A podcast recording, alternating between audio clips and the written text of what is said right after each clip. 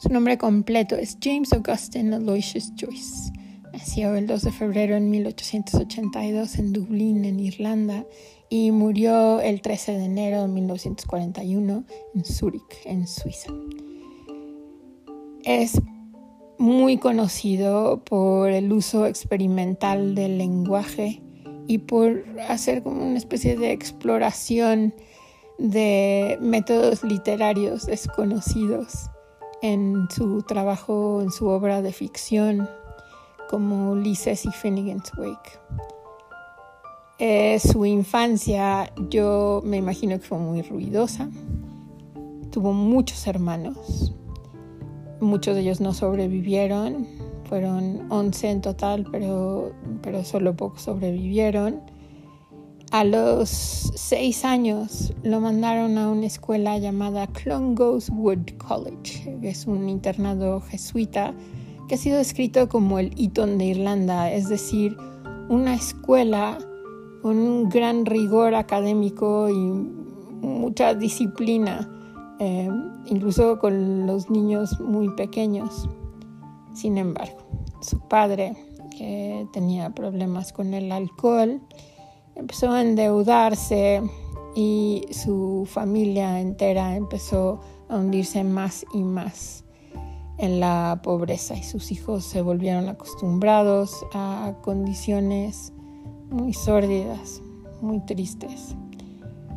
Eh, Joyce ya no regresó al internado en 1891 y en vez de eso se quedó en casa durante casi dos años. Él intentó educarse a sí mismo y le pedía a su mamá que revisara su trabajo.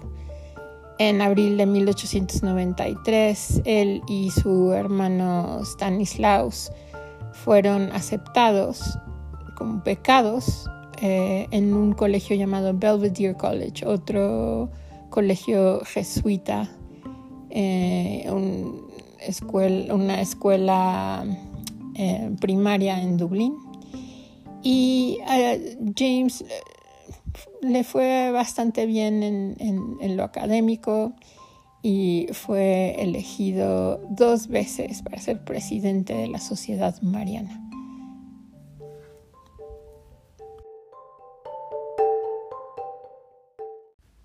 Hoy sus jóvenes corazones al amor dar un vistazo sobre los remos y a las hojas de la pradera suspirar.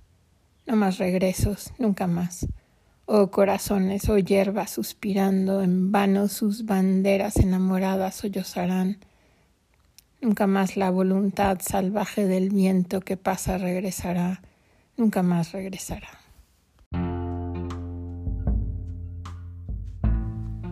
Entró al University College de Dublín, también una universidad muy famosa jesuita, a pesar de que durante la preparatoria James decidió que renunciaba al catolicismo. En la universidad estudió idiomas y casi toda su energía estaba dirigida a las actividades extracurriculares. Leía muchísimo, particularmente aquellos libros que no eran recomendados por los jesuitas y participó mucho en, la sociedad literaria histórica de la universidad. Admiraba muchísimo a Henrik Ibsen, aprendió danés y noruego para poder leer a Ibsen en su idioma original. Y escribió un artículo que se llama El nuevo drama o la dramática novedosa de Ibsen, que era una crítica de la obra teatral eh, When We Dead Awaken, cuando nosotros los muertos despertamos, eh, publicada en una revista muy famosa de crítica literaria llamada Fortnightly Review en, en el año de 1900. Esto sucedió justo después de que James cumpliera los 18 años todos estos éxitos en la universidad y el haber publicado en una eh, revista tan famosa, para él eran confirmaciones de que su misión era convertirse en escritor.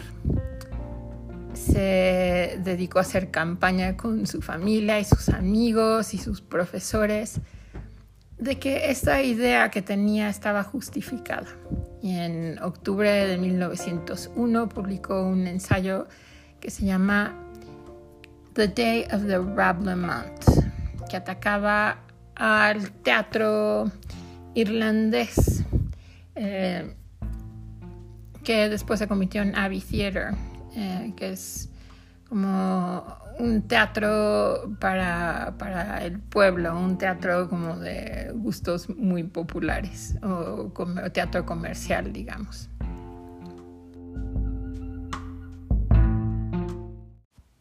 Una flor donada a mi hija. Frágil la blanca rosa es y frágiles son las manos que la dieron. Su alma está marchita y es más pálida que la difusa onda del tiempo como la rosa frágil y hermosa, aún más frágil es el silvestre prodigio que en tus ojos ocultas, mi pequeña de azuladas venas. Durante sus años en la universidad, Joyce llevaba una vida disoluta, pero trabajó lo suficiente para aprobar sus exámenes finales y se matriculó con honores de segunda clase en latín obtuvo el título del bachillerato en artes en 1902. Nunca cedió en su empeño por dominar el arte de escribir. Escribía versos y experimentó con breves pasajes en prosa que llamó epifanías. Es una palabra que usó para describir sus relatos de momentos en los que se revelaba la verdad sobre alguna persona o objeto. Para mantenerse mientras escribía, decidió convertirse en médico. Pero después de asistir a algunas conferencias en Dublín, pidió prestado dinero y se fue a París, donde abandonó la idea de los estudios de medicina, escribió algunas reseñas de libros y estudió en la biblioteca Saint-Geneviève.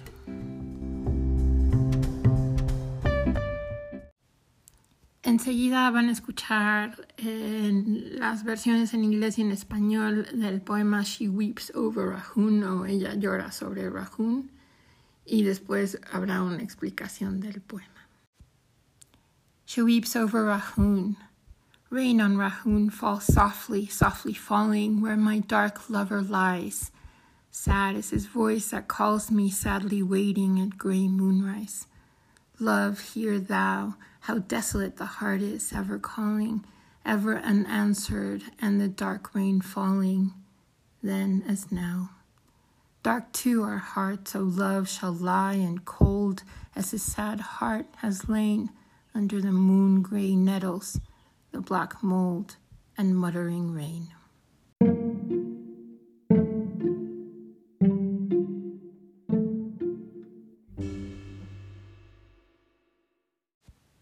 Ella llora sobre Rahun. La lluvia sobre Rahun cae blandamente, blandamente cae, ahí donde mi sombrío amante reposa. Triste su voz cuando me llama, tristemente me llama cuando grise alza la luna. Amor, escucha. Cuán suave, cuán triste es su voz por siempre resonando, por siempre sin respuesta y la sombría lluvia que desciende entonces como ahora. También sombríos nuestros corazones, oh amor, reposarán y fríos como su triste corazón reposa, bajo las ortigas grises como la luna, la tierra negra y la lluvia murmurante. Rahun es el nombre de un cementerio irlandés. Según Richard Ellman, en el título hace alusión a una frase de las notas que Joyce escribió para exiliados.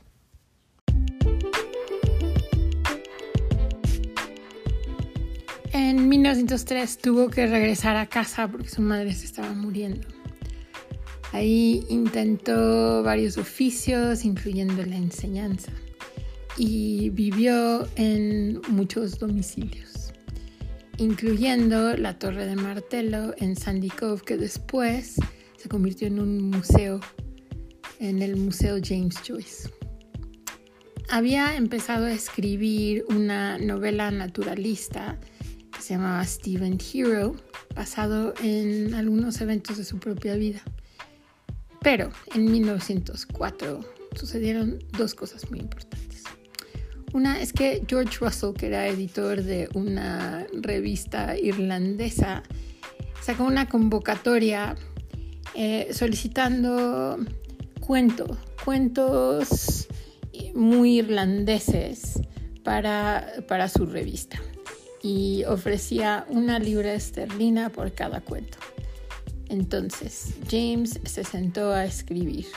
Se sentó a escribir varias historias, varios cuentos, que después se convirtieron en el libro Los Dublineses. Pero en ese momento escribió tres historias que le envió a George Russell eh, usando el seudónimo de Stephen Dedalus, pero él respondió George Russell diciendo que no era precisamente lo que él estaba esperando y lo sintió como un gran rechazo, el pobre de James. Pero mientras tanto, el segundo evento importante que sucedió en 1904 fue que en junio James Joyce conoció a la famosa Nora Barnacle.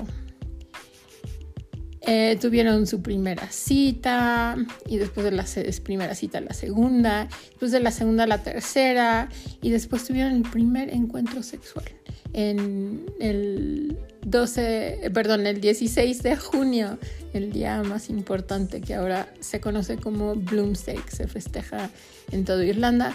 No precisamente por este hecho, sino por algo que explicaré después y que está relacionado con la novela Ulises.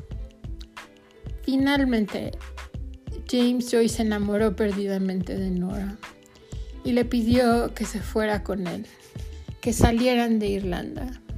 Y aunque en un inicio ella no quería, y no quería porque, porque James estaba muy en contra del matrimonio, solo de la ceremonia, sino del matrimonio en sí, dejaron Dublín juntos en octubre de 1904.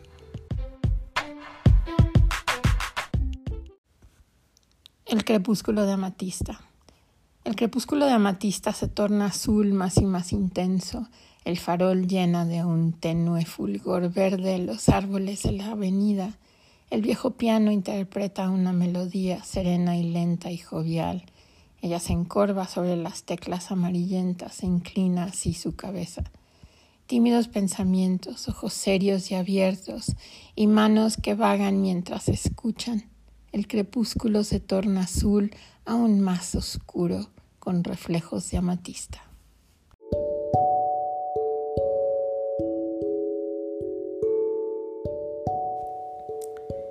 James obtuvo un puesto en la escuela Berlitz en Pola, en Austria-Hungría, que ahora se llama Pula y se encuentra en Croacia. Eh, trabajó durante su tiempo libre dar clases de idiomas en sus novelas y sus cuentos. En 1905, Nora y James se mudaron a Trieste y ahí se les unió el hermano de James, Stanislao. También en Trieste nacieron sus hijos, Giorgio y Lucía. Entre 1906 y 1907, durante ocho meses, eh, trabajó en Roma en un banco y no le gustó nada. Ya en la lejanía del tiempo y la distancia, Irlanda parecía un lugar eh, mucho más agradable y mucho más hospitalario y, amigable, pues. Empezó ahí a escribir em, un nuevo libro de historias llamaba Los Muertos. Y James describe estas primeras historias como destinadas a mostrar la inercia embrutecedora y la conformidad social que sufría Dublín. Pero están escritas con una gran viveza que surge de su éxito en hacer que cada palabra y cada detalle fueran significativos.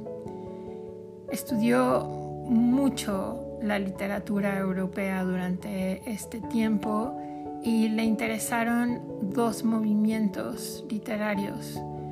Eh, el simbolismo era como el que, el que más le interesaba y también a los realistas de la segunda mitad del siglo XIX. Decidió que la novela sobre Stephen Hero carecía de control y de forma artística y lo reescribió como una obra en cinco capítulos que finalmente resultó ser un retrato del artista cuando era joven.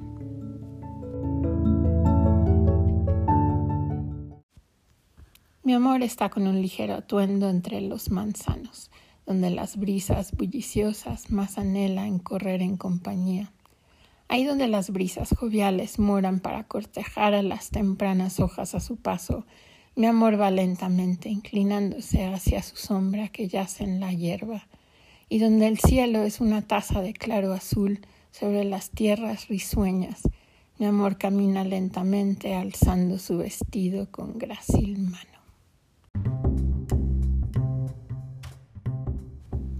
En 1909 visitó Irlanda dos veces para tratar de publicar dublineses y también porque tenía como un proyecto de un negocio que era poner cines en Irlanda. Ninguno de los dos proyectos tuvo éxito y durante este tiempo, sobre todo en la segunda visita, eh, alguien, un ex amigo suyo, le, dijo, le confesó haber tenido o sostenido un romance con Nora en el verano de 1904.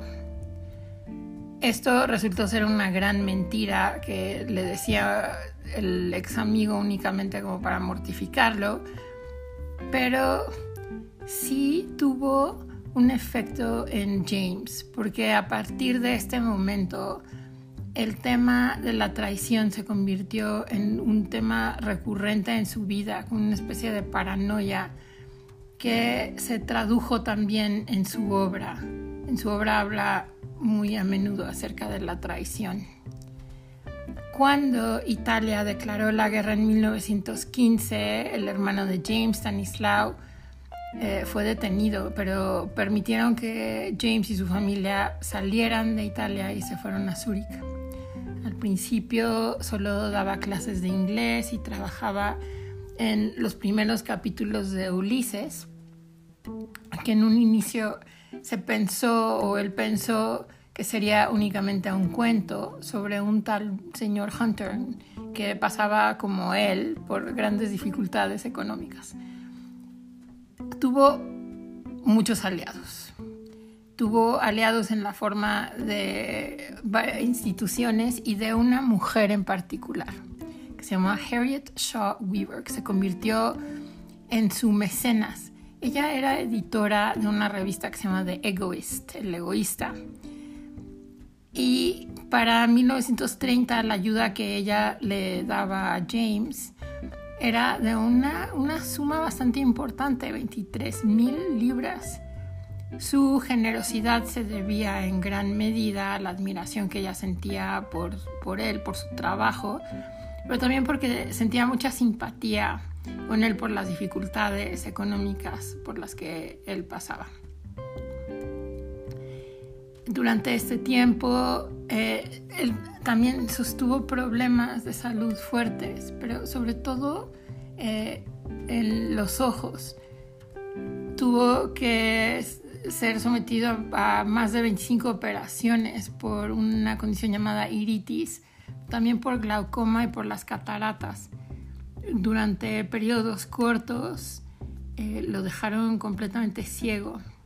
A pesar de esto, tenía muy buen ánimo y siguió escribiendo y trabajando. Se considera, de hecho, que algunos de los pasajes más alegres de su obra los escribió durante este tiempo en, el que su salud era pésima. Di adiós, adiós, adiós. Di adiós a tus días de doncella. El venturoso amor ha venido a cortejarte y a cortejar tus usos de doncella.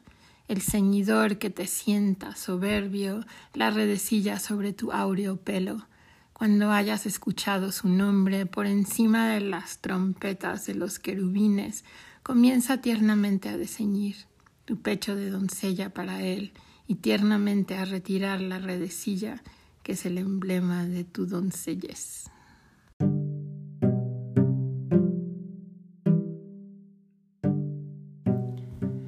Después de la Primera Guerra, Joyce regresa durante algunos meses a Trieste y después, gracias a la invitación de Ezra Pound, en julio de 1920 se va a París.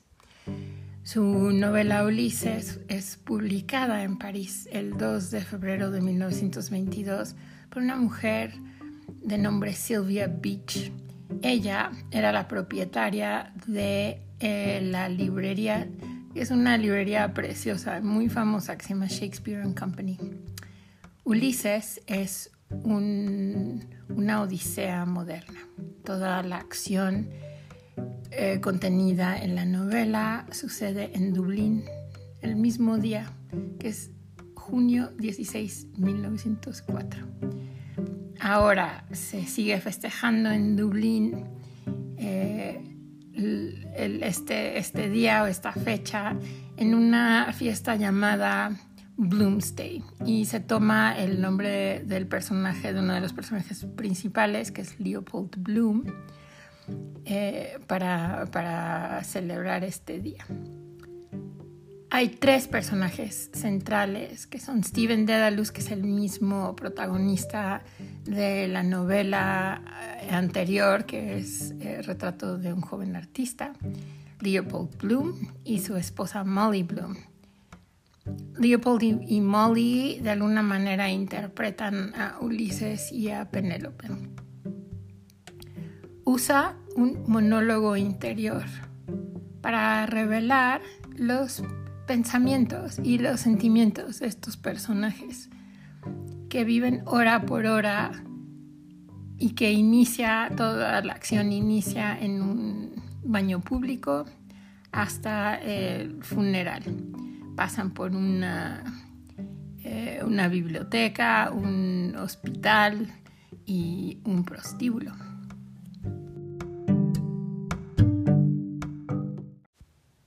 Del oscuro pasado nace un niño, de gozo y de pesar, mi corazón se desgarra, tranquilo en su cuna la vida yace, que el amor y la piedad abran sus ojos.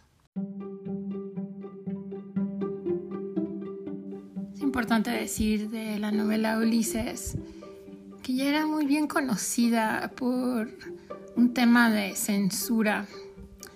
Desde su publicación ya ya era un, éxito, era un éxito comercial y un éxito crítico. Em, después de esto siguió viviendo en París y trabajó en la siguiente novela que era Finnegan's Wake. El título de esta novela fue un secreto durante mucho tiempo hasta que salió la novela y era conocida nada más como un work in progress. Salió en mayo de 1939. Además de sus problemas de, ojos, de vista, Joyce sufrió muchísimo por una ansiedad prolongada, em, sobre, sobre todo provocada por la salud mental de su hija Lucía desde que era muy joven parecía que tenía una cierta excentricidad, pero después se entendió que era una, una enfermedad mental muy violenta. Él intentó absolutamente todo para encontrar la cura, eh, pero finalmente fue importante o más bien necesario que la metieran a un hospital psiquiátrico en París. 1930, eh, Nora y él visitaron Londres y fue en este momento cuando se casaron. Y sus escrúpulos en este sentido, como que ya no tenían ningún sentido frente a la enfermedad y frente a lo que aquejaba a su hija de esta manera tan importante.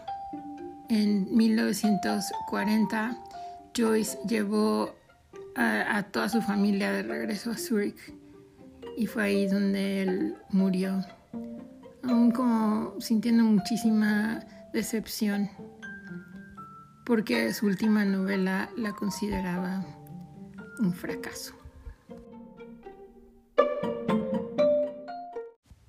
Don't you, Kenneth, or haven't I told you? Every telling has a tailing, and that's the he and the she of it. Look, look, the dusk is growing. My branches lofty are taking root, and my cold chair's gone ashy. Feel, feel, what age is that? It soon is late. Tis endless now since I or one last saw Waterhouse's clock. They took it asunder, I heard them sigh. When will they reassemble?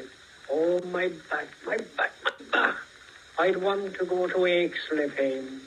Ping pang, there's the bell for sexolitis at Concepta in the spray. Pang. Bring out the clothes, ring in the dew. God of Ari, the showers, and grant thy grace. Amen. Lo que acabamos de escuchar es la voz de James Joyce eh, leyendo un poema eh, justo el 16 de junio.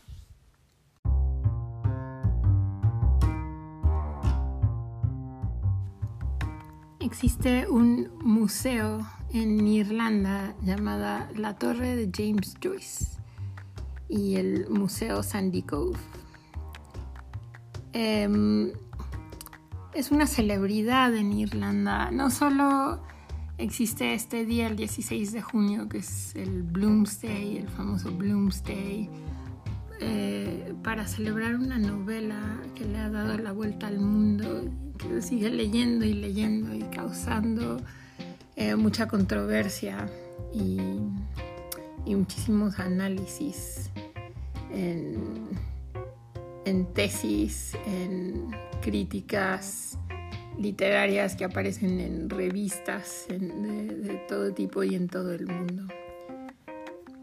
Es una celebridad porque fue un personaje que huyó siempre de Dublín, pero regresaba siempre a través de sus escritos, regresaba siempre a través de los personajes que describían de alguna forma quién, e, quién era Dublín como un personaje en su obra.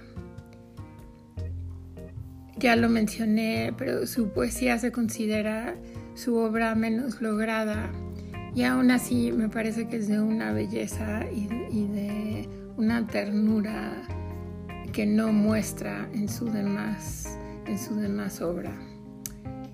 Entonces espero lo hayan disfrutado, espero hayan disfrutado conocer más acerca de su vida, que fue, fue tremenda, pero al mismo tiempo también tuvo muchísima suerte. Suerte con mecenas, suerte con las becas, suerte con las facilidades que tuvo para poder publicar, suerte por el éxito que, tuvo una novela experimental que llegó en el momento correcto y suerte al haber encontrado a su Nora, que fue pues, el amor de su vida desde una eh, temprana edad y que viajó con él, estuvo a su lado siempre.